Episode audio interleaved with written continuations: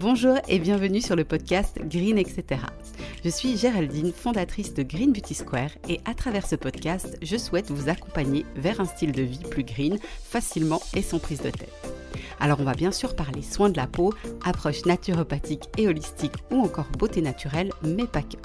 Je vous souhaite une très bonne écoute et on se retrouve tout de suite pour l'épisode du jour.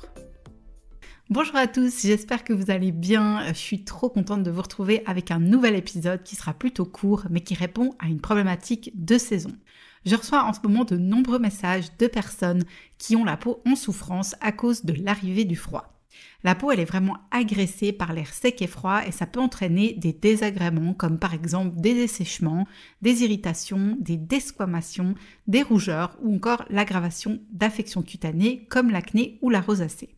Bref, c'est une rude épreuve pour la peau, mais pas de panique, ça reste quelque chose de temporaire et elle va s'habituer aux changements climatiques qui vont de pair avec le changement de saison.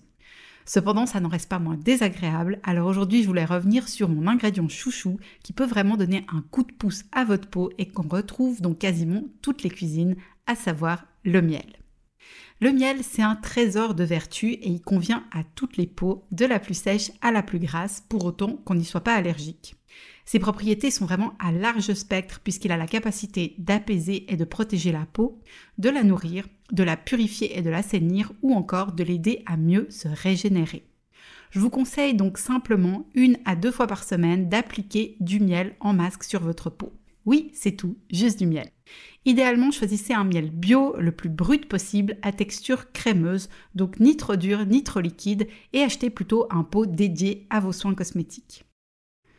Pour l'application, ça se passe comme avec un masque classique. On l'applique sur peau parfaitement propre et de préférence le soir ou un jour où on va rester à la maison. Vous prélevez avec une cuillère à soupe le miel que vous allez ensuite chauffer entre vos doigts avant de l'appliquer sur la peau. Vous pouvez l'appliquer sur l'ensemble du visage ou alors localement sur les zones qui en ont besoin. En application locale, vous pouvez aussi augmenter la fréquence d'application pour faire une sorte de cure le temps que la peau se répare.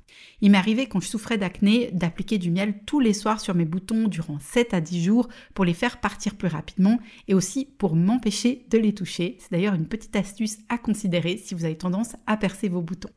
Vous pouvez laisser poser le miel entre 15 et 30 minutes avant de rincer à l'eau claire. Pas d'inquiétude, le miel c'est hydrosoluble, ça se rince donc très bien à l'eau sans coller, vous n'allez pas du tout être en mode Winnie l'ourson avec du miel de partout. Attention par contre à porter plutôt un vêtement d'intérieur parce que c'est possible qu'avec la chaleur de la peau, quelques gouttes de miel coulent sur votre top. Donc ça se lave très bien sur du coton, mais par contre je ne le tenterai pas sur votre tenue de soirée préférée. Une fois rincée, vous aurez une peau de bébé toute douce, apaisée et plus lumineuse. Vous pouvez ensuite continuer avec votre routine de soins habituelle. Si le miel n'est pas suffisant parce que ça reste un ingrédient qu'on rince et que vous souhaitez appliquer une substance très protectrice, je pense notamment aux peaux squameuses ou irritées, alors vous pouvez appliquer une petite couche de beurre de karité, toujours brut et bio, sur les zones concernées.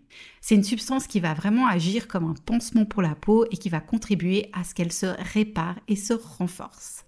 Voilà, c'en est tout pour aujourd'hui. Comme je vous avais dit, c'est un épisode très court. J'espère par contre que cette astuce fera du bien à votre peau et comme toujours, je reste avec plaisir à votre disposition. Vous pouvez vous aussi contribuer à Spread the Green en partageant cet épisode autour de vous. Moi, je vous dis à très bientôt et prenez soin de vous.